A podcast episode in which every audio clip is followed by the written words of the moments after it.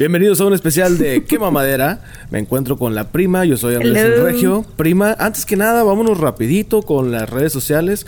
Facebook.com diagonal Quema Madera, K-E-M-A Madera. En este caso, como no está Pepe, prima, pues te, te tocó la palabra del día que empieza con K para Perfecto. especificar.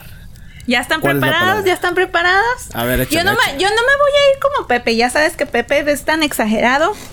Yo voy a agarrar una facilita. Kamikaze. ¿Saben lo que significa? A ver, ¿qué significa? Para no, a ver, diga, no dime, dime tú lo que piensas que significa primero. Creo que eran como... No, no eran guerreros, eran, no, no sé, creo que eran militares eh, japoneses o chinos o asiáticos, no sé qué madres, que se suicidaban, pero con la misión de obtener algo, o sea... haz de Din, cuenta din, que din, sí. din, din, din, din. Sí, ¿no? O sea, sí, algo sí, así. sí, sí, sí. Porque yo siempre he tenido la palabra kamikaze como un boom. Como una bomba explotando. Ah, no, no, no, no, no. Kamikaze es una persona que... Es como, por ejemplo, lo del atentado del 9-11, de que pues ellos se murieron, pero con todo Con el el avión. objetivo, claro. Pero con el- cumpliendo el objetivo. Entonces la palabra de hoy es kamikaze. Kamikaze. Entonces, ya saben, facebook.com diagonal quema madera, K-E-M-A, K de kamikaze. Saludos al grupo de los quema maderos. Y hay otro grupo que en el cual yo estoy, que se llama Las Perras Landinas, que es un grupo pues muy fino, ¿verdad? Muy, muy, muy especial. y de hecho hoy tenemos uno de los integrantes de Las Perras Landinas, el cual se llama José Miguel García. Compadre, bienvenido. Primero que nada. Muchas gracias, Regio, prima. Primero que nada, ¿quién es José Miguel García? José Miguel García, ese güey es un... He oído, creo que trabaja en una universidad, algo así. Yo soy el enfermo. El enfermo. ¿Quién es el enfermo? Platícanos del enfermo. Pues bueno, el enfermo. Soy alguien que tiene un montón de aficiones que para la gente normal se ven raras. Por eso, este, en algún momento me decían, pues bueno, que tú estás enfermo. Eso es parte del origen. La verdad es un poco más retorcido, pero si les digo el, el secreto, pues este podría poner en riesgo la integridad de ustedes y de sus escuchas, ¿no? Oh, wow. Interesante. Pero fíjate, bueno. que, fíjate que hemos estado en muchas de esas situaciones últimamente. pero está bien. Supe de algunas, ¿no? Pero Estamos acostumbrados ya. Sí, sí, sí. Pero no hay que cuestiones- exponer a nuestros radioescuchas, No, tienes no, no, razón. para nada, para nada. sobre todo, ¿no? Porque pues te- terminarían uno teniendo que hacer programas nuevos. En fin, Sí. es, es bastante Y sí, bastante desgastante, ¿no? Conseguir nuevas audiencias, me imagino. Sí, sí, sí. mucho. Pues sí, como dices, entre, entre mis muchas enfermedades, pues soy, eh, digo, a final de cuentas ahí con las perras landinas, pues uno da porque te gustan las cosas frikis, ñoñas, nerds, Ajá. como le quieras poner, ¿no? Star Wars, cómics y demás. Y aparte tengo otra peculiar, que, que no todo mundo comparte, que son juegos de mesa, ¿no? Y los juegos de, de monitos. Eso se me hizo muy interesante porque la mayoría son gamers, pero de, no sé, como de ¿Videojuegos? videojuegos. Y honestamente eres la primera persona que conozco que, es- que está clavada en, en esta onda de los juegos de mesa. Pero, ¿cómo son? Platícanos juegos de mesa como Monopoly, Uno. Ya me lo ofendiste, ya me lo ofendiste. Te voy a decir así como que nada. Ya sé. ¿Qué es eso? ¿Qué es eso, chinga? No, mira. digamos que esa es la versión básica. Esa es la versión inicial. Y yo los denomino, así para, para ponerles un- una forma muy común, decirles que son los juegos comerciales o los juegos que te encuentras en el supermercado, ¿no? O sea, tú vas al Walmart o alguna cosa así y efectivamente ves el Uno, ves el Monopoly, ves el Risk. A lo mejor el Risk es el que les puede sonar más raro a algunos, ¿no? Sí. Pero estos juegos que son unas, unas versiones muy simplonas, por decirlo de alguna forma, pues tienen mecánicas muy fáciles de comprender para el público en general, digámoslo, pero a la vez se vuelven tediosos. No sé si ustedes han jugado algo esto, no me dejarán mentir. El Monopoly, por ejemplo. Sí. Eh, juegas una vez y dices, ah, ok, está divertido, y de repente el juego empieza a irse en picada porque alguien empieza a comprar las propiedades más costosas, les empieza a poner los hoteles, y ya a fuerzas alguien va cayendo ahí y pierde todo su dinero, pero llega de nuevo a la salida, recupera unos pocos billetes para repetir el sufrimiento, ¿no? O sea, como que nunca se acaba. De hecho, yo no sé Nunca se acaba. Yo no sé quién gana en el Monopoly. Gana el el que tiene más aguante y todos los demás terminan de malas. Porque Sí. esos juegos tienen esos problemas de diseño. Generalmente alguien termina hinchado con billetes y todos los demás odiándolo, ¿no? Sí, sí, sí, sí. Ok. Y muchos otros de ese estilo, pues lo mismo, ¿no? Se vuelve una mecánica muy repetitiva y ya que le agarras el modo es consigue esta carta o mueve esta ficha o todo y se vuelve muy tedioso. Realmente la novedad y la diversión tienen muy poco tiempo, ¿no? O sea, se acaban sí, muy pronto. De acuerdo, de acuerdo. Y estos juegos que me gustan jugar a mí son más de tiendas especializadas, algunas este, librerías, cosas así. Pero, por ejemplo, en Estados Unidos, en Europa, sí son más accesibles. ¿no? O sea, sí hay en lugares mucho más este, abiertos, donde no necesitas ir aquí buscando a alguien siniestro y oscuro que te los venda Claro. pero son variadísimos. Tienen unas temáticas sumamente locas, distintas, interesantes y con mecánicas bien padres que sirven para jugarlos una y otra vez y en muchos casos nunca vas a jugar el mismo juego. O sea, así tengas este, la, la misma caja y la saques 10 veces, la experiencia siempre es diferente. Ahí es donde estos juegos me empezaron a llamar mucho la atención. Bueno, háblanos más acerca de eso. Platícame cómo nació. ¿Cómo nació ese amor que tú sientes o esa enfermedad, como tú le llamas a los juegos?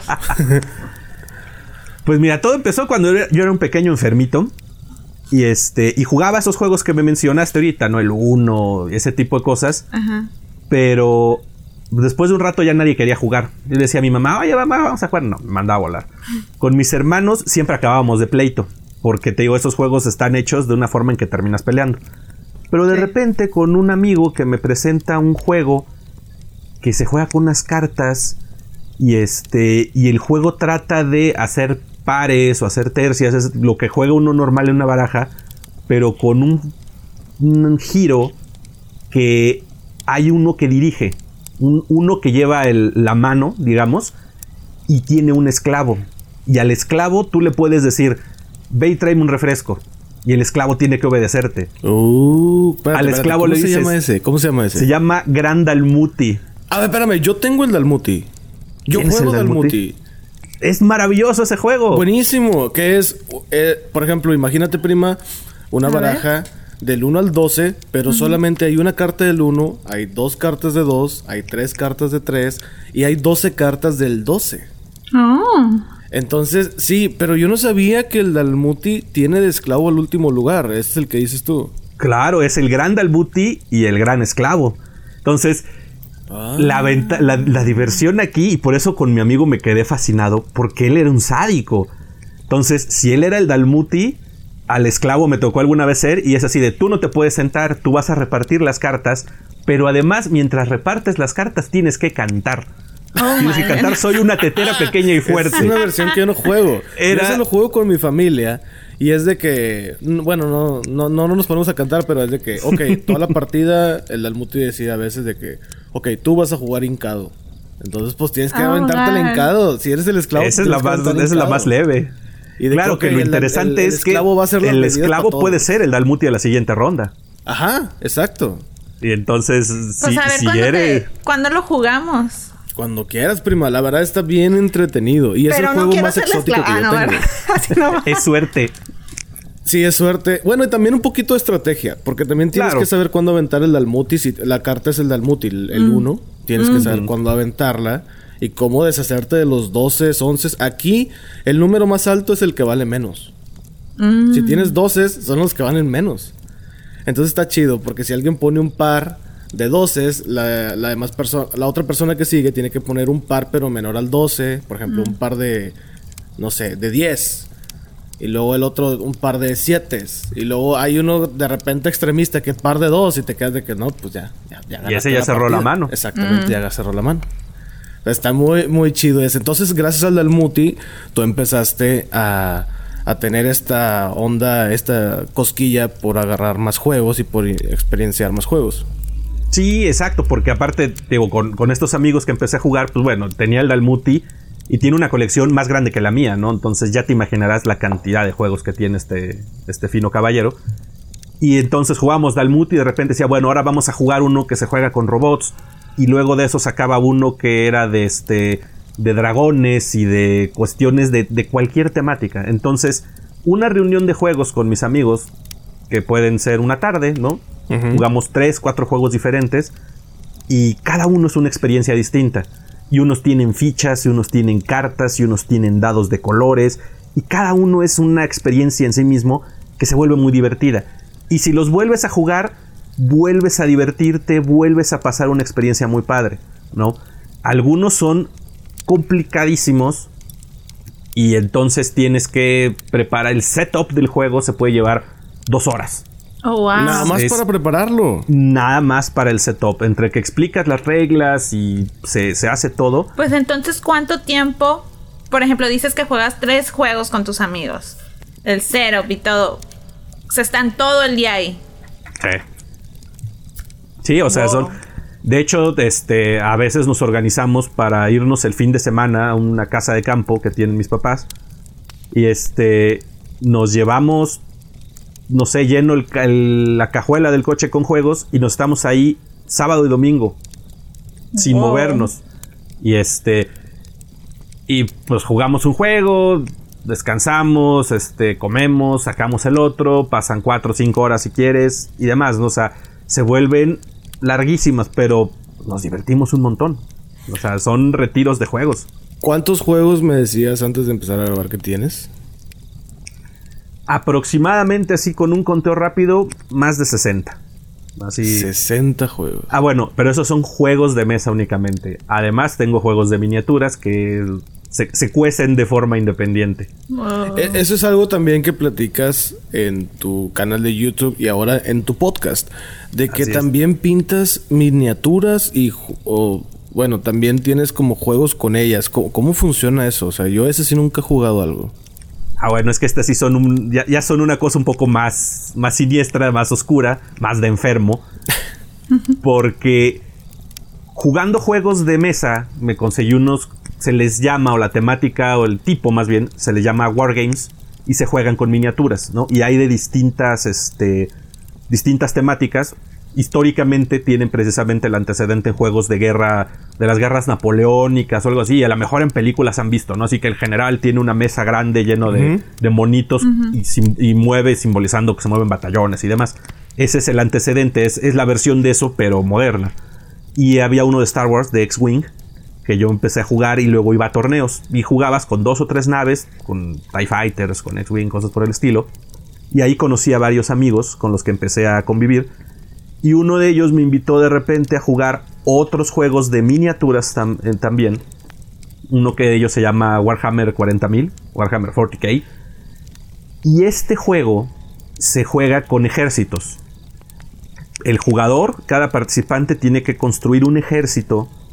Hay tiendas especializadas que te venden ejércitos de soldados, tipo ejército normal de la actualidad, pero otros que son Space Marines. No sé si ya alguno de ustedes jugó StarCraft, por ejemplo, un juego de...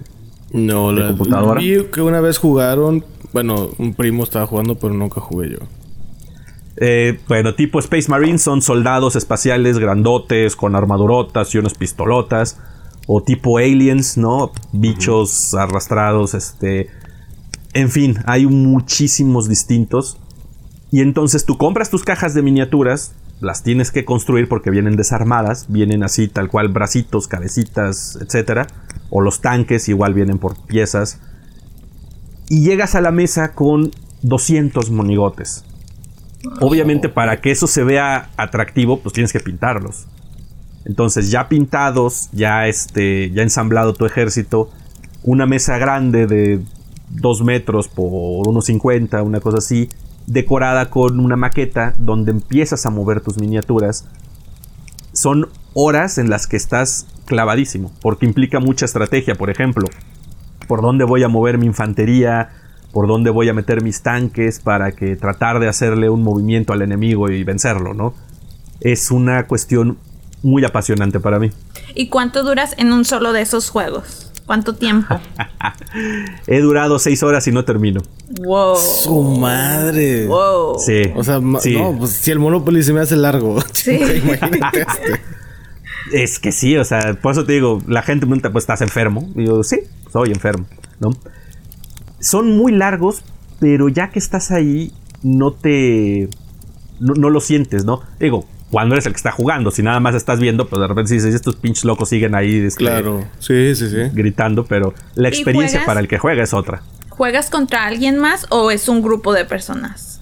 O sea, ¿es uno Eh, contra uno o...? Si es uno contra uno. Bueno, dicen las leyendas que se pueden organizar juegos de grupos, pero eso sí se han he escuchado que se tardan un fin de semana completo, ¿no? O sea, se quedan a dormir en la tienda. Yo no he jugado algo así, ya va más O sea, allá es un de- campamento ya, literalmente. Sí, es un campamento. campamento militar. Sí, tal cual. O sea, los he visto que se llevan su saco de dormir y se tiran ahí en el piso de la tienda una vez que, Wow. que- que ya no pueden mantenerse en pie, ¿no? No, yo juego con un grupo de amigos sobre todo. Y este. Nos organizamos en. En este. en una tarde. Nos vemos en algún lugar donde haya suficiente espacio. Y jugamos 3-4 horas con uno. Terminamos. Vamos a jugar contra el otro otras 3-4 horas. Y pues nos divertimos montones, ¿no?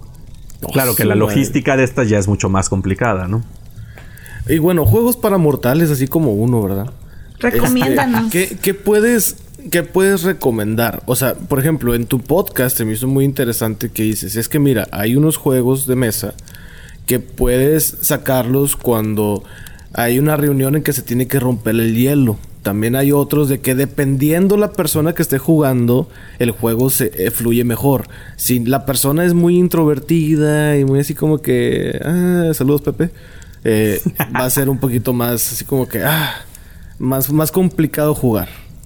¿Qué, qué, qué juego tienes así en mente que puedes recomendar? Que mira, si llega una persona, o bueno, si llega un grupo de personas que la mayoría no se conocen, puedes sacar este juego, se rompe el hielo y se la pasan todos muy chido. Mira, es, es muy divertido y precisamente por eso tengo tantos, porque me han funcionado para, para distintas eh, ambientes, ¿no? Vamos a ponerle así. Y también sirven para si hay gente mayor, si hay niños y demás. Me han, me han dado muy buenas experiencias. Por ejemplo, el Dalmuti es un juego muy, muy versátil, como platicábamos ahorita. Pero el factor de que está el esclavo no sirve muy bien si hay alguien demasiado ensañado. O sea, que, que es realmente demasiado. que carga la pila demasiado. O alguien muy sensible. Porque si pones de Dalmuti y de repente le toca a alguien que es mula, que, que va a hacerle un castigo que lo va a hacer sufrir, esa persona no va a disfrutar el juego, Claro. ¿no? Y va a terminar a lo mejor aventando las cartas y, y saliéndose. Y pues entonces nadie lo va a disfrutar. Pero hay otros juegos, uno que recomendaba en mi último programa que se llama Bonanza. Es muy divertido, es muy... puede parecer muy inocente, porque es un juego de granjeros que tienen que plantar frijoles, ¿no? Y un- cuando yo he llegado tengo una mesa, y aparte es para muchas personas, hasta siete personas, ¿no? Entonces de repente tengo varios en la mesa y saco mi juego con frijolitos, las ilustraciones se ven muy infantiles, y me dicen, pues, ¿qué es esto, no? Cada una de las cartas tiene distintos tipos de frijoles que se utilizan para sembrarlos y para, para intercambiarlos, ¿no? Entonces está el blue bean, el green bean, cosas así. Y hay una carta que es el chili bean y otra carta que es el stinky bean. Entonces nos pasó muchas veces que traes tus, tus cartas en la mano y dices, necesito este stinky beans para plantarlos, ¿no? Y ves que fulano tiene stinky beans. Dices, te doy dos chilis por tu stinky. Ahí se acabó todo. No, pues ya ahí sueltas carcajada, ¿no? Ahí ya toda la seriedad se perdió. Y entonces, obviamente, pues entre adultos nos empezamos a reír y nos empezamos a molestar y se vuelve un cotorreo. Los niños, pues no lo ven así, pero se divierten porque los frijolitos están bonitos, son Claro. simpáticos. ¿no? Entonces, ese es muy buen rompehielos. Hay otros que son un poco más de, de estar jodiendo al prójimo, que te digo. Por eso, depende con quién estés jugando. Cuando juego con mi esposa, a ella no le gusta que la gente le esté, este, que le hagas maldades, que, que le cosas así. Yo no tampoco. juego esos juegos con ella. Exacto, entonces es mejor evitar ese tipo de juegos. Pero con mi hija, que sí nos llevamos pesado entre los dos, pues buscamos irnos poniendo el pie, sacamos otro tipo de juegos, sacamos eso así. Hay juegos eh, de supervivencia que peleas contra un tablero. Uno de ellos se llama Pandemic, por ejemplo. Estos son muy interesantes para jugar entre equipos y cooperar. Bueno, de una vez te presento a Beto, Beto Millennial. ¿Qué tal, Beto? Hola, ¿cómo están? Mucho gusto. Mucho gusto. Estaba poniendo atención a la conversación, este... que estaban mencionando que si habían jugado StarCraft o no jugado StarCraft. Fíjate que yo sí jugué StarCraft. Este, en mi, en mi. Porque todavía No quiero decir en mi juventud. Lo siento, pero si es en tu juventud, ya cuando- tiene muchos años ese porque juego. yo- pero pues, pero ya cuando yo cuando tenía, ¿qué tenía? Unos Desde como 12, cuatro 13 años. Ajá. Este, es que tengo, tengo, sí, no, no, no, pues ahorita que tengo, ahorita que tengo 22, eh, ya quisiera tener 22. No, pero, este, sí me conectaba el juego todo, estás interesante, sí tiene tus monitos y así, y también las batallas, pues duran un buen en lo que tú quieras y, y- pero jugaba con los de la, con los de la escuela y así, no, Dios no quiera cuando te conectabas ahí, con todo respeto. Que te, te, co- te encontrabas mucho coreano en el internet. Jesús de mi vida. Acaban con el que le pongas No, enfrente. hombre, Esos esos, eran esos kamikazes, muchachos no tienen vida, porque... No, no, no, no, no. Una cosa increíble. Era una cosa difícil, era una cosa de que no la vuelvo a hacer, no me vuelvo a meter, yo no vuelvo a jugar en, en el internet. O sea, quedé traumado de por vida. Haz de cuenta como si uno cuando ve la película del soldado Ryan que te queda así como en posición fetal de las imágenes fuertes, así terminé yo y teniendo dos años. No se lo Beto, a ¿tú nadie. qué, qué juegos de mesa acostumbras jugar, güey? Fíjate que yo soy muy fan del Monopoly. El Monopoly se me hace un juego muy, este, muy, eh, ¿cómo te digo? Eh, de paciencia acá, de que, ah, es que me robas, es que esto, es que la cárcel. Y pues, eh, jugamos el Monopoly con la familia. O sea, yo creo que lo jugamos porque, más que nada por Claro. marca, porque pues Monopoly es Monopoly, ¿no? Pero también me ha gustado jugar, pero yo estoy hablando, pues, yo no sé, los no sé si sea un juego mexicano, pero era el de jugaba mucho Sí. el Sí, de sí. adivina ¿Era quién. mexicano? ¿Se acuerdan de ese? No. El de No, adivina quién de que ah, Es pues no sé, Es gringo. no estoy seguro. Es gringo que yo sepa, pero hicieron su versión mexicana. Sí, ese es, eh, creo que sí era gringo, pero pues obviamente creo que estaba más, mexica- más mexicaneado que nada. Pero era de que, a ver, tu personaje tiene bigote, Ajá. tiene sombrero francés, No, pues, es si de esos hombre, es juegos se trata, yo jugaba mucho lotería. Y adivinabas. ah, pues también, lotería. Que, que la bota, que la sirena. Pero, ¿qué te iba a decir? Este, también típicos juegos mexicanos alcancé a jugar de que 100 mexicanos dijeron y Adal Robinson el tiempo. Pero pues eran juegos así, pues que pues. eh, ¿Qué es lo más exótico que has jugado? Lo más exótico, pues, es, o sea, ¿qué- ¿el podcast está ahorita rated R o...? Oh, Oh my goodness. Eh, no, lo más ex... ah, perdón por la pregunta, ¿cómo te refieres más O más exóticos? raros, menos más comunes. Que no, No, lo que, dices, estás "No, güey, pensando, pues te Beto. No es lo que vas estás a-". pensando. Sí, eso no, Beto. Eso no. ¿Sabes qué juego? No, yo sé, es ¿A. Beto le gustan broma, los jelly beans? ¿Alguna vez han jugado ustedes los jelly beans? No, no, yo no quiero jugar Jelly Bean, no lo vuelvo a jugar en mi vida. Se me hizo un juego muy interesante en su momento, pero no lo vuelvo a hacer. Para los que están, lo están escuchando no saben qué es Jelly Beans.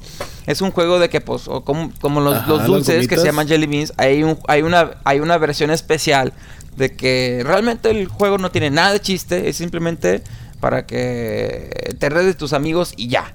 Entonces está, por ejemplo, el color naranja, el color azul. ¿Tú lo has el jugado, José? verde, No, no, verde. no me suena.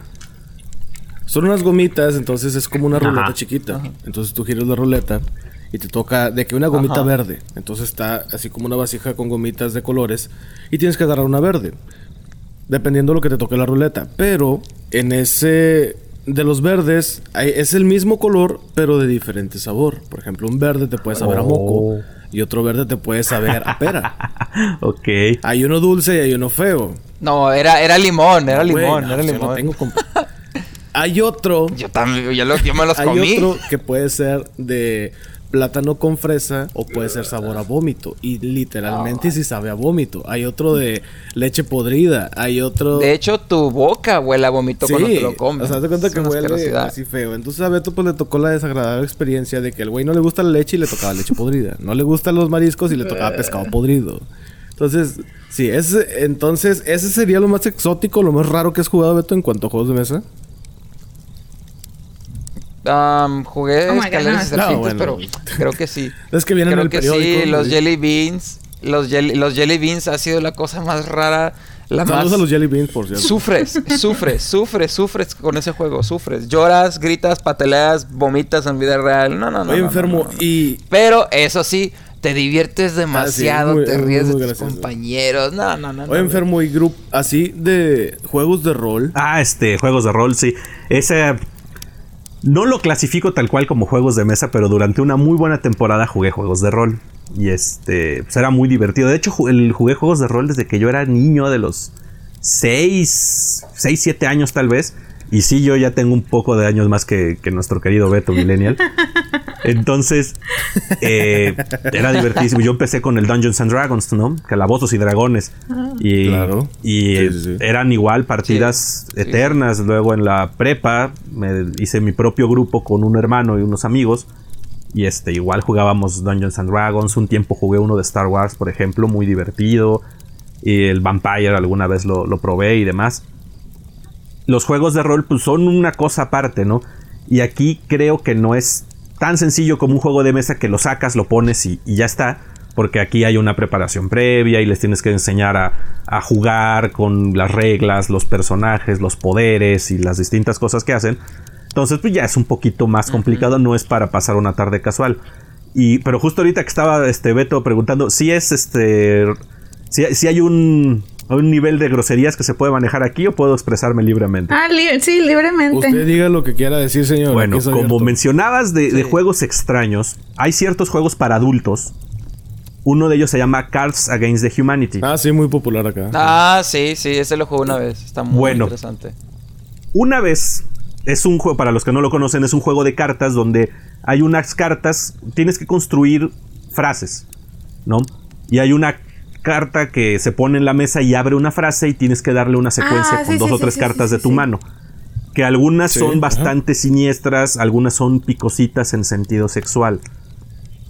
No recuerdo exactamente la frase que nos tocó, pero fue de lo más perturbadora. Porque decía, What's that sound? ¿No? Con esa abría. En medio, no me acuerdo qué era. Y el cierre de la frase, y no estoy inventándolo, él dice, Pac-Man Gosling on Com.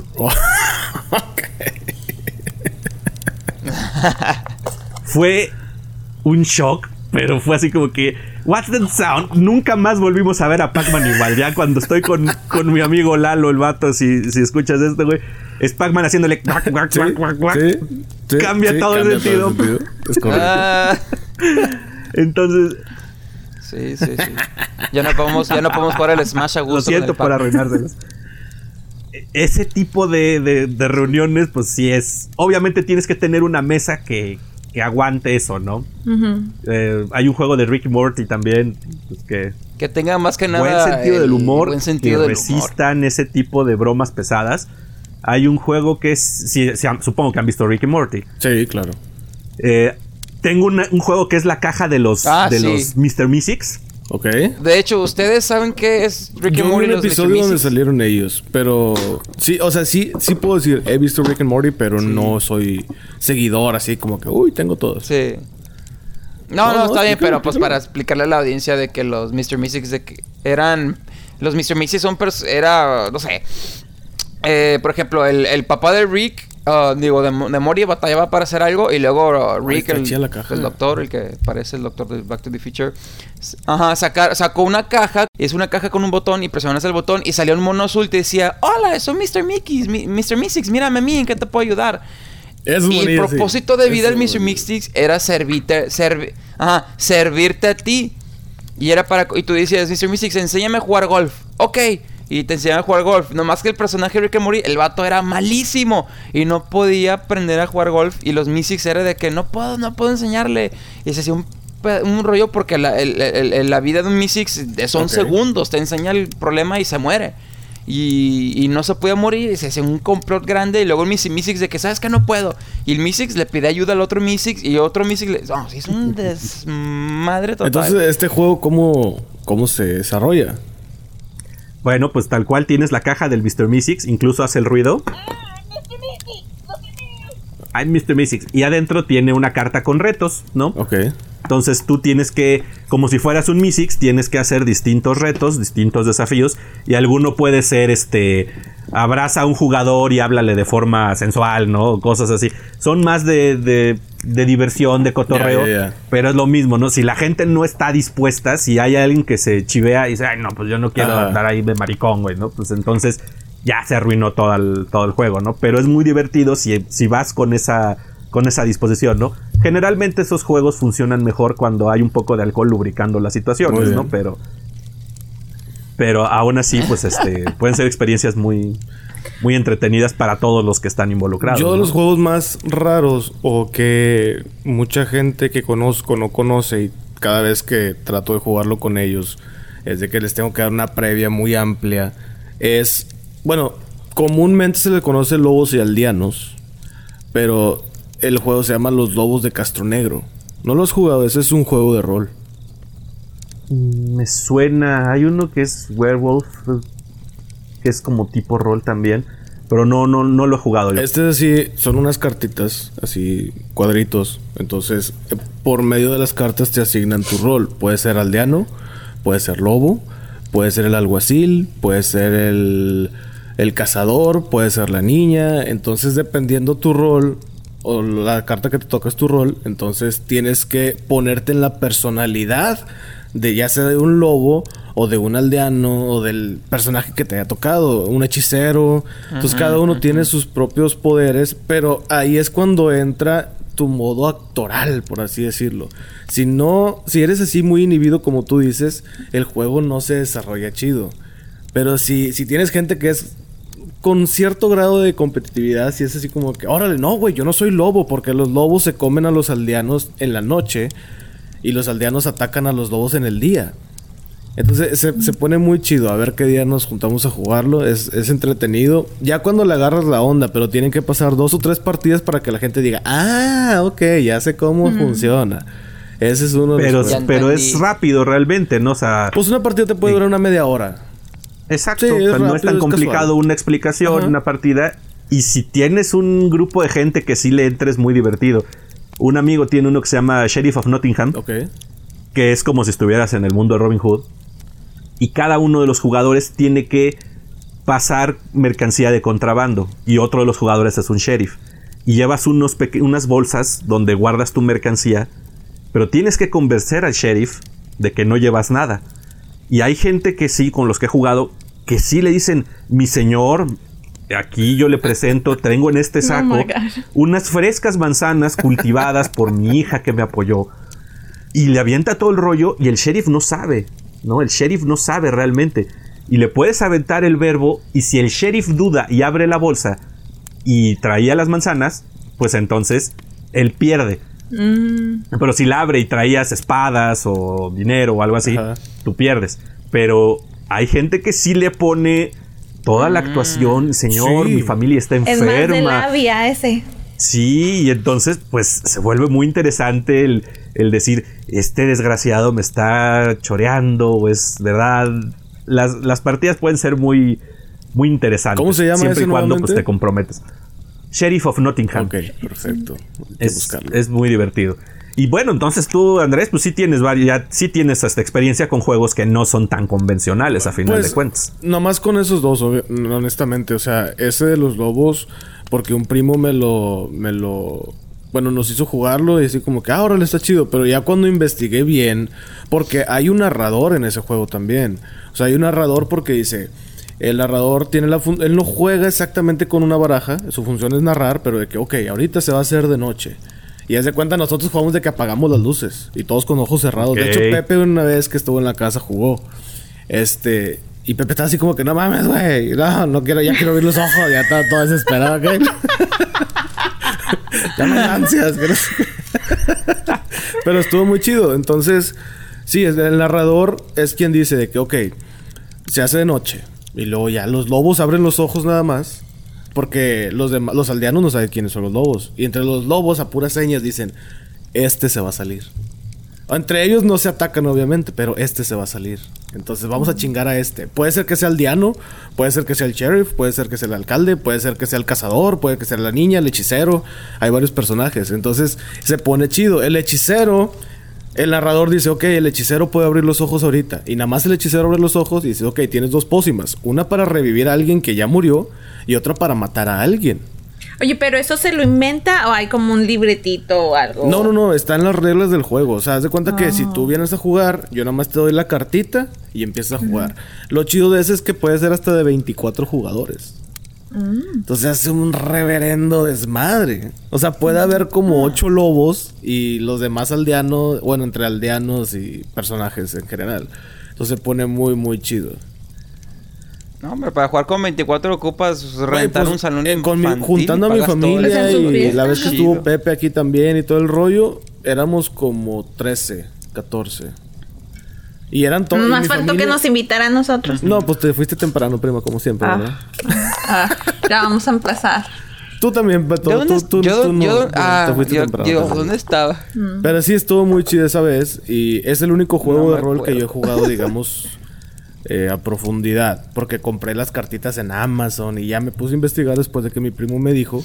Entonces ya cuando investigué dije, ah, estos personajes no existían con el juego que me dijo mi primo, pero él no tenía las cartas, él nada más se las sabía de memoria de que tú vas a hacer este, tú vas a hacer este y tú vas a hacer este. Y las cartas es más al azar, porque no sabes, el narrador a veces no sabe ni quiénes son los lobos ni nada hasta que los, los lobos abren los ojos y te quedas de que en la madre. Entonces se pone chido porque a veces toca de que entre pareja, digamos que la mujer es la loba y el, el hombre es aldeano. Así pasa generalmente, Generalmente las mujeres es, son las es lobas. Ah, uh, ahí está. Peligro. Este Entonces juego se- se puede vuelve causar chido porque divorcios. entre parejas de que no, pues yo soy aldeano y se chingó, o sea, o yo soy lobo y se chingó y este se va, ni modo, todos votamos por él, sí, se va. Entonces ya se hace de día y el narrador dice de que, ok, pues por decisión de los lobos, la persona que se va eres tú. Y luego ya entrega la carta y resulta que era el alguacil o la niña, lo que sea. Entonces está chido, cada, cada rol tiene su función. Y se pone interesante ya cuando todos saben bien jugarlo. Si no están así como, a ver, espérate, pero este qué hace? Y te quedas de que, pues, ok, este hace ¿Para qué esto, lo estás- entonces ya les tienes que explicar en el momento. Pero se pone muy chido. Entonces, por eso yo pregunto, porque mi familia es bien competitiva de madre. Mi carnal, sobre todo. Entonces, en el Dalmuti nos estamos dando en la madre entre todos. O sea, quieras o no, no jugamos así tan extremo de que no sé, te vas a parar de cabeza y la chingada. O sea, no, no, es- no es tanto de esclavo, pero sí es de que.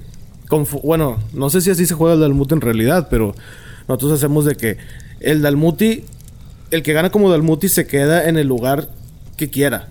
O sea, se puede en la mesa en el lugar que quiera y cada partida nos reacomodamos conforme el Dalmuti. No sé si así se juegue. Nosotros, bueno, o sea, como en- lo jugamos nosotros es el Dalmuti es el primero que termina y ese tiene su lugar, digamos que es el trono.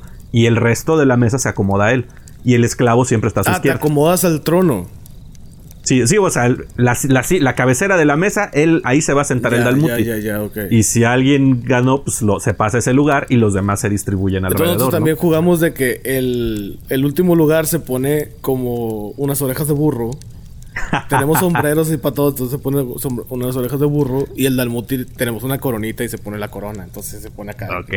Vamos a jugar. Ya, ya le da. Entonces se pone chido. es- eso le da más sensación, claro. ¡Ay, oíte! ¡Oíte! ¡Oíte, Beto! Entonces, ¿qué, qué juegos recomiendas así, este... Por a ejemplo, para- primerizos. Sí, para a mí. primerizos. O sea, un juego sencillo, por ejemplo, como el Dalmuti. A lo mejor también puede ser de cartas. O un juego así no tan convencional como tú dices. Que dices, mira, este te puede adentrar quizá un poco al mundo y te puede dar curiosidad a que conozcas otro tipo de juegos que también son interesantes. Mira, un juego que nunca falla, yo creo, y, y lo digo por la experiencia que he visto con él, se llama Ticket to Ride. Eh, boleto para subirte. al- le llaman Aventureros al tren en español. Ticket to Ride. Es un juego ya clásico, pero es muy bueno y por eso se ha mantenido durante muchos años. Es un mapa, la versión original es un mapa de Estados Unidos del año de 1900 con rutas de trenes. Cada jugador tiene un, una unos 45 trenes de un color y hay un mazo de cartas de distintos colores representando trenes. El chiste es que para poder hacer una ruta de trenes un jugador tiene que juntar un número de cartas del color donde quiere poner la ruta. ¿no? Hay rutas blancas, rutas azules, rutas amarillas y demás. Entonces tú vas robando cartas en el tablero para juntar las que necesites. Y ya que tienes, tengo siete cartas negras, pongo mis trenes haciendo esa ruta. Y estas rutas obviamente van conectando ciudades. Entonces el objetivo de un jugador es hacer una ruta que va de Los Ángeles a Chicago, ¿no? Muy bien. Y cuando lo logras esa, recibes tantos puntos. Y puedes ir, ir intentando más.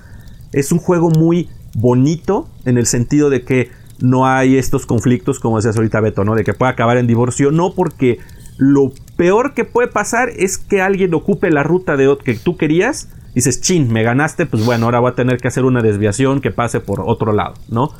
Pero no, no hay nadie afectando al otro. Pero a final de cuentas sí buscas ganar. Si hay un afán de, que quiero lograrlo y, y planeas cómo hacerlo.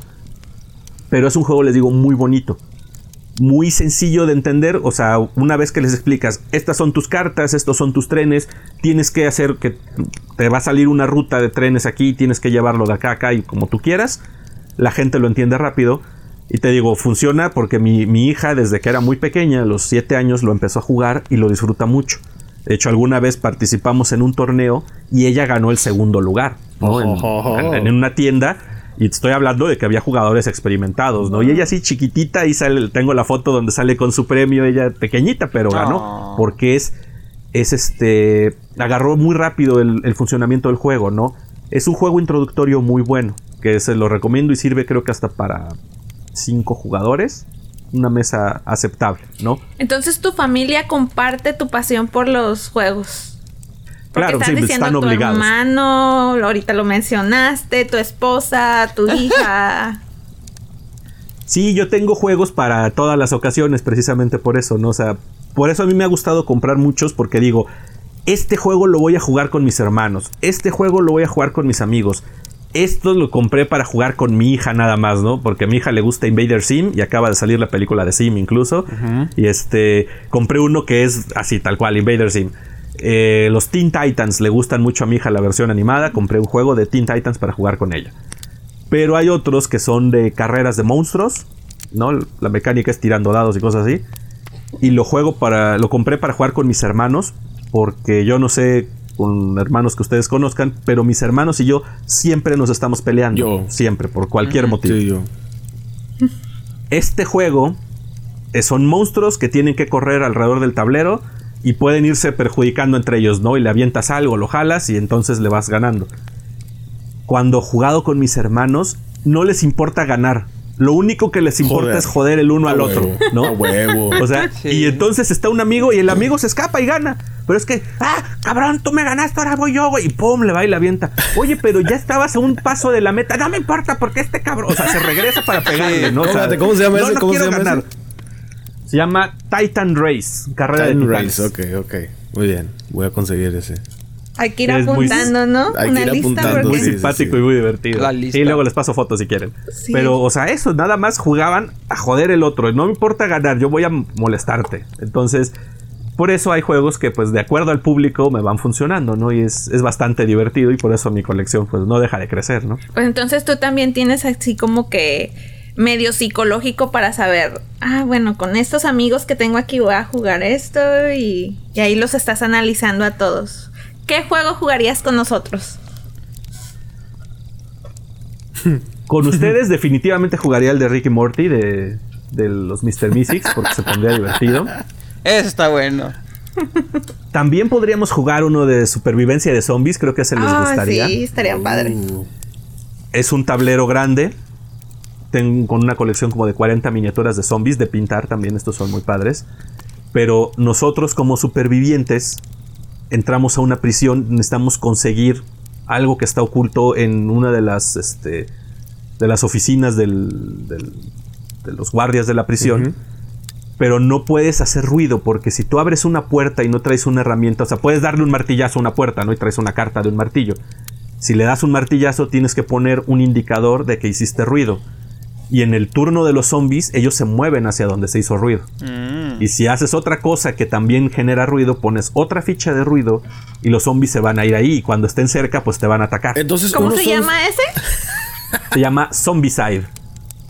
Entonces ahí hay jugadores que son zombies y hay otros jugadores que son... No, todos los jugadores son supervivientes. Eso es lo que nunca he jugado, fíjate. Un juego donde tú juegues contra el tablero, donde todos seamos equipo para jugar contra el tablero. Nunca he jugado algo así. Este es muy interesante y se los recomiendo, es muy padre porque la sensación sí de repente se vuelve muy opresiva porque el juego te dice, cada jugador va a tomar una acción, ¿no? O sea, puedes caminar, puedes abrir una cosa, puedes este, recoger un arma o alguna cosa así. Pero ya que todos los jugadores se movieron, les toca actuar a los zombies. Y el juego lo único que te dice es, los zombies se van a mover hacia la dirección de un ruido más cercana, ¿no? Y el tablero pues tiene paredes, tiene puertas, tiene todo. Entonces, si hay una puerta cerrada, los zombies no pueden entrar. Pero si tú estás al descubierto y hay una fuente de ruido y un zombie está cerca, te va a atacar, ¿no? Entonces te dice, un zombie se tira un dado por el zombie y si sucede esto, pues te hiere, ¿no? Y tú, tienes dos vidas. Wow, qué loco. Y ah, ese me hizo, se me hizo interesante porque digo, yo nunca he jugado así contra el tablero. Beto, ¿tú, tú qué onda? ¿Cómo, cómo juegas o, o qué? O sea, ¿qué, ¿qué tipo de juegos te interesan? Aprovecha, güey, porque Estamos aquí con el enfermo. No, no, Vamos a contagiarnos de ese virus. este, a mí me gusta. Uy. A mí me gusta, este, más que nada los, los juegos de. de competencia de cuatro. O sea, yo digo, no más, no menos. Pero ese, ese tipo de competencia de cuatro. Yo creo que más que nada es porque estoy acostumbrado. Pero sí está chido tener ese. Pero solamente de cuatro personas, o sea, no de más personas. Cuatro ya. Pues no necesariamente tiene que ser cuatro, pero este. Pero sí se me hace más padre cuando es cuatro. Por ejemplo, también, como dices, el, dominó se me hace un juego muy interesante. Pues obviamente es algo también uno que cuando está ahí en la carnita asada y se pone a jugar el dominó. pues estoy acostumbrado al Monopoly. Este. Este, cuando estás jugando Hungry, Hungry, Hungry Hippos, pues ya sabes. Obviamente. sí, no, he hecho pues este también estoy acostumbrado pues el 4 corto pues también por juegos de maquinita, pero sí, yo siento que el, 4, el, el, de 4 contra 4 se me hace algo muy interesante. Porque luego ya dices, quedan 3 y luego quedan los dos. Es cuando estás jugando el 1 o el, o el 21 o también Cards Against Humanity, o sea, se me hace cuando, es, cuando tienes esa dinámica con 4, se me hace muy interesante. Oye, enfermo, y algo que tú dices, un juego que tú digas, ¿sabes qué, güey? Este sí no se lo recomiendo, porque todo el episodio has estado recomendando juegos, pero algo que digas tú, hijo, este sí está aburrido, es tedioso, no se siente a gusto, la gente se aburre muy rápido, ¿qué juego sería? Monopoly. Ah, bueno, pero de los que tengo yo. Hay un tipo de juegos que a mí nunca me han gustado eh, compré uno y, ahí lo tengo, nunca lo volví a jugar, que son contra el tiempo. A mí en lo personal, y digo, esto es por esto mismo que les mencionaba, ¿no? Del tipo de jugador. A mí no me gusta jugar bajo presión en el sentido de que tienes el reloj corriendo y tienes que hacer una serie de acciones porque si no el juego gana. Eso a mí me, me pone me estresa un poco y entonces no puedo pensar mis estrategias bien y todo y por eso no me funciona. Hay uno que se llama Escape Zombie City, también de zombies. No me gustó porque es muy caótico. Cada jugador tiene que estar, se supone que buscando una pieza de un coche, creo, para echarlo a andar y salir de la ciudad. Pero cada jugador va viendo lo suyo, ¿no? Y tira sus propios dados y dice, ya lo encontré o no. Realmente no hay interacción con el resto de los jugadores, sino cada quien está tirando dados como loquito, porque además tiene una app para que va sonando la música y mientras va pasando el tiempo. Y conforme se va acelerando el aproximando los 15 minutos que tienes para el juego este te va indicando una alerta y todo y tienen que lograr llegar a un lugar y salir. Pero en realidad cada jugador está por su lado se supone tirando dados se supone intentando conseguir algo o se supone peleando contra zombies pero realmente nadie está poniendo la atención a eso entonces se siente como que cada loquito por su lado nada más. Y a mí esa sensación no me gusta, ¿no? Y aparte nada más es el estrés de que, ay, se acaba el reloj y corren y ya lo hiciste. Sí, sí, ya lo hice, ¿no? Entonces no sabes si en realidad él consiguió la carta, hizo la tirada o lo que tenía que hacer. A mí no me gustó entonces por eso, se me hizo realmente aburrido, ¿no? ¿Cómo es que se llama? Escape Zombie City. Escape Zombie City. Que no es el de zombies que mencionabas hace rato. No, el otro es Zombicide. Hay muchos juegos de zombies ahora que lo veo. Volteo y veo mi colección. Tengo dos de Zombicide. Tengo una serie que se llama Zombies, tal cual, que esa sí es divertida. Ajá. El Escape Zombie City, Zombie Dice. Son. Creo que son los únicos juegos sobre zombies que tengo. Pero así tengo varios juegos de distintas temáticas, de hecho. ¿Cuál es el juego más complicado que tú dices, híjole, jugar este sí me gusta, pero es mucho pedo jugarlo? No lo tengo yo, lo tiene un amigo. Se llama Arkham Horror. Es un- ubicado en el universo de HP Lovecraft, para los que son amantes de Tulu y todos sus mitos. Es un juego con una mesa que tiene un tablero enorme que representa a la, a las- a la ciudad de, de donde se desarrollan todas las historias de Lovecraft, ¿no? Arkham y la Universidad de Miskatonic y todas esas cosas. Y tienes un montón de cartas, unas que son objetos y otras que son hechizos y otras que son no sé qué. Tienes como ocho mazos de cartas chiquitas, luego otros seis mazos de cartas grandes que simbolizan monstruos y poderes y no sé qué tanto. Tienes chingos de dados, pero así dados chiquititos. No tengo no sé qué a la mano, pero bueno. Cada jugador usa como, no sé, tal vez estoy exagerando, 30 dados y hay miniaturas. Bueno, la mesa se pone llena de cosas. Pero es el que les decía, una vez entre explicar reglas y setup de todo, nos tardamos más de 3-4 horas yo creo. Oh my goodness. porque No es mames. complicadísimo. Es un turno de trabajo eso ya, o sea, es medio tiempo de trabajo. Sí, sí, sí. Y ya que empezamos a jugar, pues, no sé, más o menos, según recuerdo, era como mediodía cuando empezamos a explicar. Habremos empezado a jugar como a las 3, igual pedimos una pizza y comíamos y todo. Dieron las 12 de la noche y no pudimos ganarle al juego. Oh, wow. Wow. La experiencia es interesante cuando eres alguien muy clavado. Pero sí fue así de carajo, ya no, no- no pudimos contra eso y fueron, se nos fue un día completo de nuestra vida en un solo juego, ¿no? Entonces sí es muy complejo, es muy son interesante, tres pero lo muy perdonamos, complicado. pero uno solo, pues no.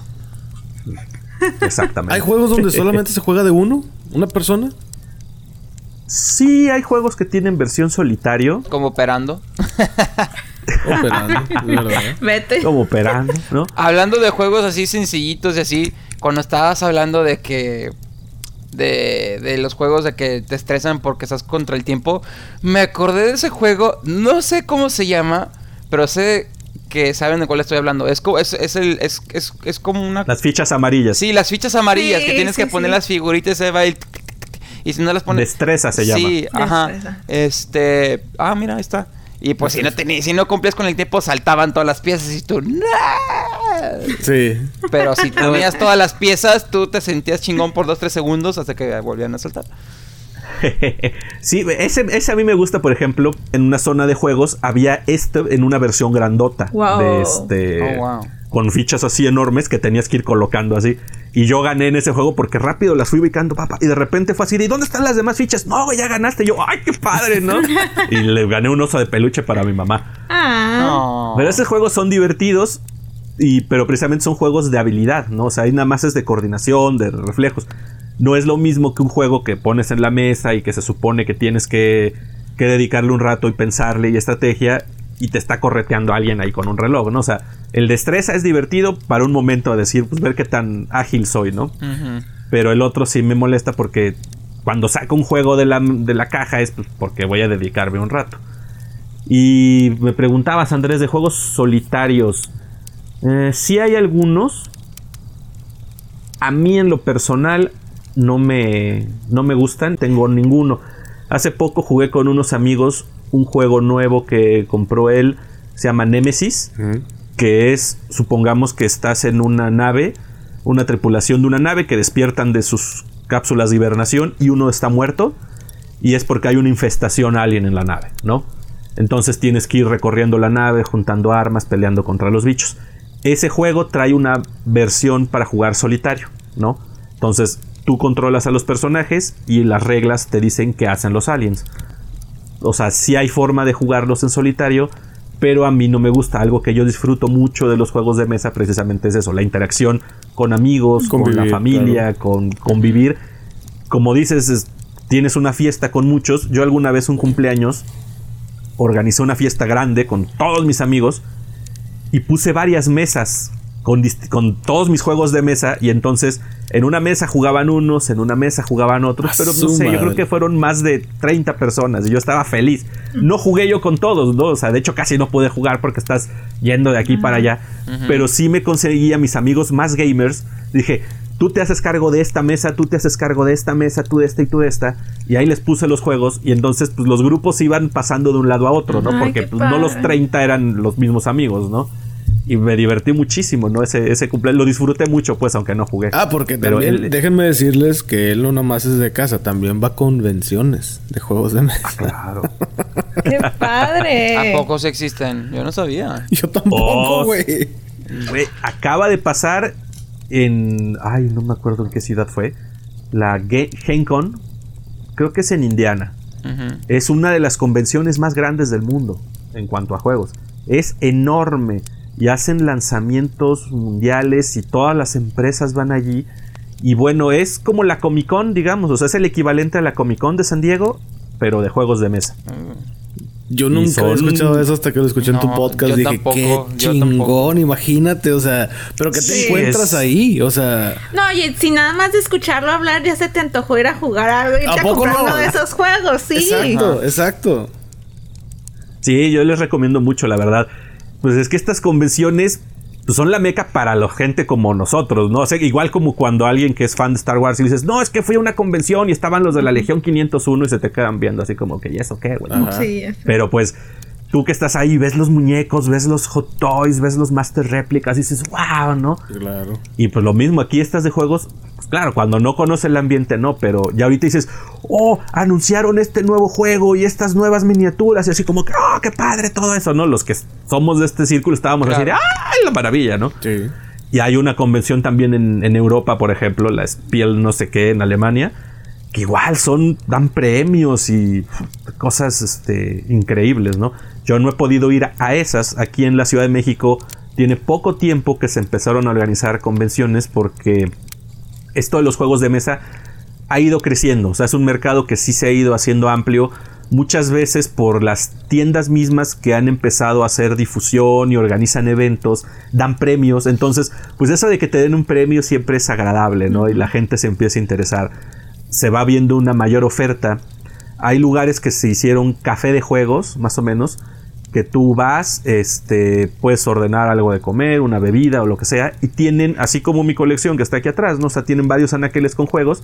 Tú dices, ay, enséñame este, ¿no? Entonces sacan un juego, te enseñan a jugar mientras tú consumes y todo, y vas con tus amigos o vas con tu familia y están ahí cotorreando. Entonces, por eso la, la comunidad se ha ido haciendo más grande y se han hecho un par de convenciones ya donde pues, obviamente aquí no son tan grandes como es eso, Claro. porque solamente son algunos stands, algunos exhibidores y que organizan este demostraciones de juegos, algunas dinámicas, algunos torneos, pero todavía no es algo tan impresionante como los que se organizan allá, ¿no? Pues ya Pero es tenemos un- nuestro va siguiente surgiendo. negocio aquí en la ciudad, ¿eh? Eh, Ahí se los dejo yo, la verdad. Yo les diría primero investiguen a ver si no hay un café de juegos, alguna cosa así. Pero si no, es una buena idea. Debería ¿eh? Haber, pero nada más me Sí, es invitan. probable, es probable que. Estaría padre que Si vinieras es porque que hay, tu nada más hay pasión uno. nos emociona. Si La voy, neta con gusto, neta este, sí. iré cargando juegos, ¿eh? ¡Yay! Oye, mencionabas también algo de Kickstarter, que viene siendo una página donde se recaudan fondos para cumplir un proyecto, el proyecto que se propone ahí. No solamente, Claro. o sea, es para cualquier cosa, digo, creo que todos conocemos esta página. Y si no, bueno, pues si tú tienes un proyecto de que, no sé, eh, quiero fabricar o quiero hacer, no sé, una botella especializada para servir, no sé, jabón. Bueno, ahí la desarrollas. También hay gente que quiere, que hace sus juegos o que dice, mira, yo tengo la idea de este juego de mesa y si ayudo a recaudar, no sé, tanta cantidad de dinero, pues ahí es cuando yo le empiezo a desarrollar y te doy una copia de ese juego, o sea, para que tú la puedas jugar. ¿Te ha entrado la cosquilla de hacer algo tú o un juego diseñado por ti? Fíjate que no, no me ha, este, no me he sentido con esa, no me ha aventado pues, porque no he pensado yo una mecánica que, que diga yo, esto es interesante, esto es innovador. Tal vez cuando era niño de repente jugaba algunas cosas, una, una que tuve que fue muy divertida, que compartíamos, es decir, tener todos los superhéroes que hay, ¿no? Marvel, DC, de lo que sea, y ponerlos a pelear, ¿no? Y decías, bueno, ¿cómo los voy a poder empatar? Y pues entonces hago que este tiene fuerza así y este dispara tal cosa y todo. Y hacíamos cartoncitos y nos los in- inventábamos y nos divertíamos. Y dije, ah, eso estaría padre. Ya existen no sé cuántas versiones de eso. Entonces, este, pues, es lo único que en algún momento se me ocurrió, ¿no? Hay ideas muy interesantes, pero la verdad yo entre pintar, entre trabajar, entre hacer cosas, no he tenido el, chance o no he tenido una idea que yo considere que valga la pena, ¿no? Pero pues ahí la posibilidad está, porque como dices, hay muchos juegos que, que lo están haciendo. Algunas compañías, yo siento que, no sé si sea algo mañoso, depende cómo, lo vean uno. En lugar de hacer lanzamientos nuevos, mejor hacen campañas de Kickstarter, ¿no? Y entonces, hasta que se fondeó la campaña, hacen un nuevo producto. Muy bien. Entonces ya no están arriesgando. O sea, ya no dicen la compañía tal, Hasbro, por ejemplo, presenta un nuevo juego. No, sino que simplemente es, hago una campaña, si sale, pues chido, y si no, pues ya ni modo, ¿no? O sea, no hago productos nuevos, sino nada más hago propuestas. Quién sabe qué tan bueno o malo puede ser para un mercado, ¿no? Pero este. Pues, la posibilidad ahí está. Si algún día se me ocurre una buena idea, tal vez lo, lo aviente por ahí. Y hace rato, bueno, te iba a hacer la pregunta, pero cambiamos de tema. Eh, decías que había juegos para una, dos, cuatro, cinco, seis personas. Para grupos grandes, ¿qué recomiendas? ¿Un grupo de 15 personas? ¿Hay juegos para eso? ¿Asequibles? Que sean Hay ah, pocos. Este". Mira, hay pocos por lo mismo que, es difícil tener a tantas personas al mismo tiempo. Ese que mencionas de los lobos es, está interesante. Creo que son de los pocos que pueden funcionar en un grupo tan grande. Porque las dinámicas, si no, es muy difícil mantenerlos a todos. Yo creo que tipo de juegos como el Cards Against the Humanity, uno muy similar que se llama Joking Hazard, que es de los que hacen unas caricaturitas en internet que se llama Cyanide and Happiness. Es muy similar. es el juego ese de Cyanide and Happiness también es muy, muy retorcido del sentido del humor más negro. Sí, negrísimo. Y eh, creo que de los juegos que tengo para más jugadores son 7, 8. Hay uno que diseñaba el dueño de una tienda aquí en México que se llama Matanga. No lo tengo ya porque realmente era algo muy simple. Un bloc de, de papel con números del 1 al 100 me parece un dado y un lápiz. ¿Qué se hace? A cada jugador le das una hoja de ese block. Y este trae la numeración así, tal cual del. Ah, no, creo que la trae aleatoria. Y el lápiz es como flexible, es como de, de hule. El dado tiene en una cara un lápiz y las otras están en blanco. Entonces el juego va así. Empieza el primer jugador, como sea que sea, a tirar el dado y cuando le sale el lápiz, ah no, entre, sí, bueno, le sale el lápiz, lo toma del centro de la mesa y empieza a rellenar los números. Tiene que empezar desde más arriba, desde el 100, creo que es el 50, perdón, del 50 hacia abajo, ¿no? Entonces en su, en su hoja tiene que buscar dónde está el 50 y lo encierra en un círculo. En el momento en que él agarró el lápiz, el siguiente puede tomar el dado y empezarlo a aventar y si le sale el lápiz, le arranca el lápiz al otro y empieza a juntar sus números. Es como y en cuanto él agarra el lápiz, yo supongo que es algo así. Entonces, a lo mejor ahí si pones 15 personas en una mesa a robarse el dado, se vuelve divertidísimo. No sé si el juego alguna vez vaya a poder terminar porque pues, de lo que tú ya agarraste el lápiz, el otro te lo está quitando, ¿no? Pero por lo menos los puedes tener entretenidos un buen rato. Pero solamente ese tipo de cosas creo que funcionan para tantas personas. Está bien interesante todo esto. Yo la verdad soy un neófito en cuanto a juegos de mesa, bien poquito, dos, tres juegos que he jugado y se acabó.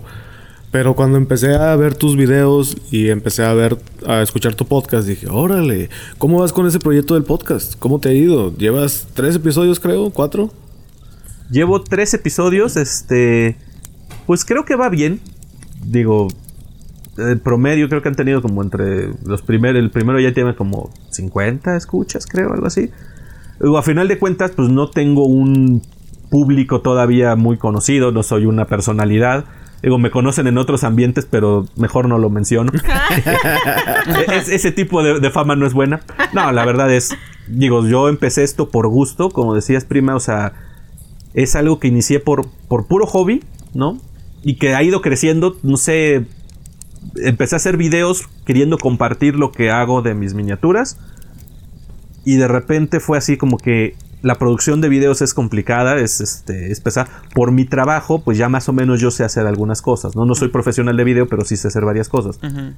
Pero dije, es mucho lo que me lleva en producción, como que de repente dije, me quedo con ganas de decir cosas, por eso me, me aventé a hacer el podcast.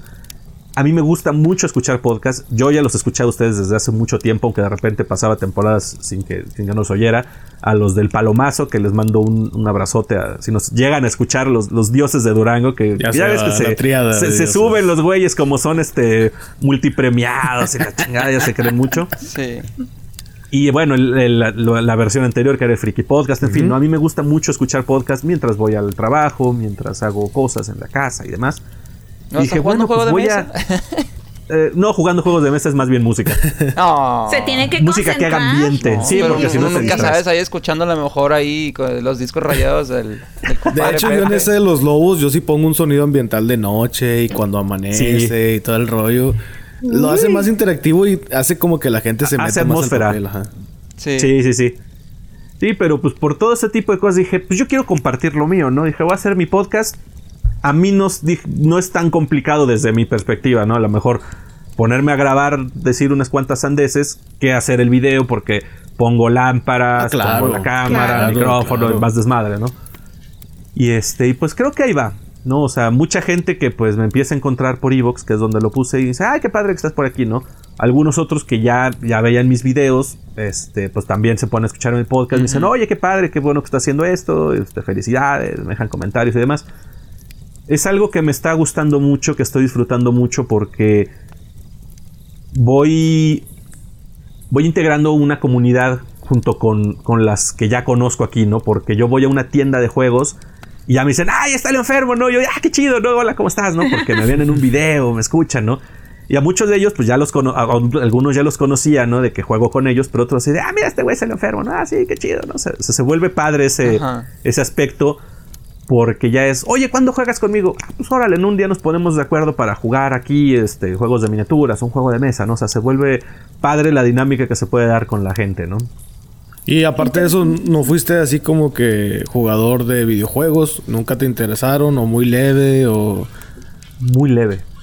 Muy leve. Re- realmente pues, he sido malo, ¿no? O sea, así como decía ahorita Beto que cuando juegas contra coreanos, pues digo, para mí cualquier, cualquier chavito ahorita es como un coreano, ¿no? Porque jugaba el Battlefront de Star Wars.